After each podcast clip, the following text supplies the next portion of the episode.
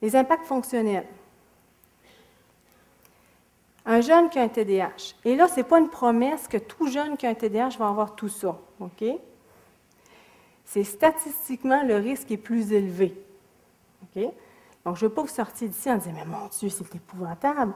Mais en quelque part, je veux aussi que vous voyez l'impact que ça peut avoir d'avoir un TDAH par rapport à quelqu'un qui n'en a pas.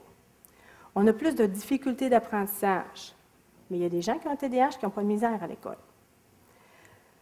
Plus d'échecs scolaires, l'estime de soi, dès le primaire, on voit des jeunes qui ont une difficulté au niveau de l'estime de soi, plus de dépression, plus d'anxiété, des troubles d'opposition et plus d'accidents. Trois fois plus d'accidents qu'il faut réparer l'enfant. Quand on parle de trauma crânien, on parle de fracture, on parle de point de suture.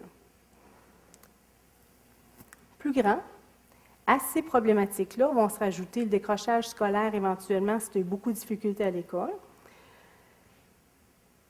la dépression, la tranche d'âge où est-ce que le jeune qui a un TDAH est le plus en risque pour le suicide, c'est adolescent. Avoir le TDAH fait qu'il est plus impulsif. Être adolescent en soi fait qu'il est plus impulsif. Et quand tu es déprimé, tu ne vois pas comment tu vas t'en sortir. Donc, un jeune qui a un TDAH et qui est déprimé, c'est important de consulter, c'est important de poser les questions par rapport au risque de suicide. L'autre problématique qui peut s'installer à l'adolescence, c'est la toxicomanie. Et le premier toxique qu'en général le jeune va prendre, c'est la cigarette. Ensuite, c'est un peu comme la porte vers d'autres prises de toxiques. D'autres types d'accidents, on avait les accidents quand il était petit en tricycle, mais là, il y a un volant, un scooter ou une voiture. Trois fois plus d'accidents de la route chez nos jeunes conducteurs qui ont TDAH.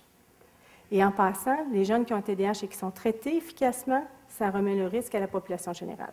Ça, c'est la bonne nouvelle. Grossesse non planifiée, ça, c'est un autre genre d'accident, mais qui a une portée longue. Hein. Donc, c'est important aussi d'y penser.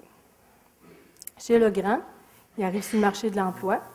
Plus de difficultés à maintenir son emploi, avoir un emploi rémunérateur pour le, le niveau de scolarité qu'il a. Et en moyenne, il y a un an de moins de scolarité que quelqu'un qui n'a pas de TDAH pour le même potentiel. Ça, ça a un impact socio-économique énorme.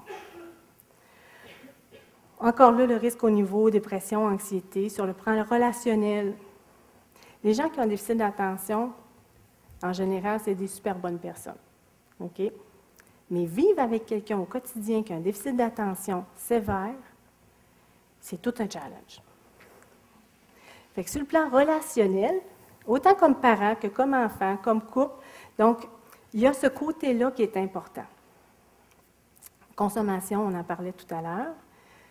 Les accidents de la route aussi. Et là, c'est l'autogestion du budget qui embarque.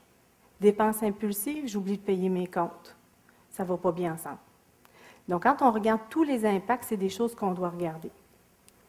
Conduite automobile, on sait qu'on a plus d'accidents, plus de problèmes au niveau des règles de conduite, passer un feu rouge, les stops, euh, suspension de permis, dans les jeunes conducteurs que chez ceux qui ont TDAH versus ceux qui n'en ont pas.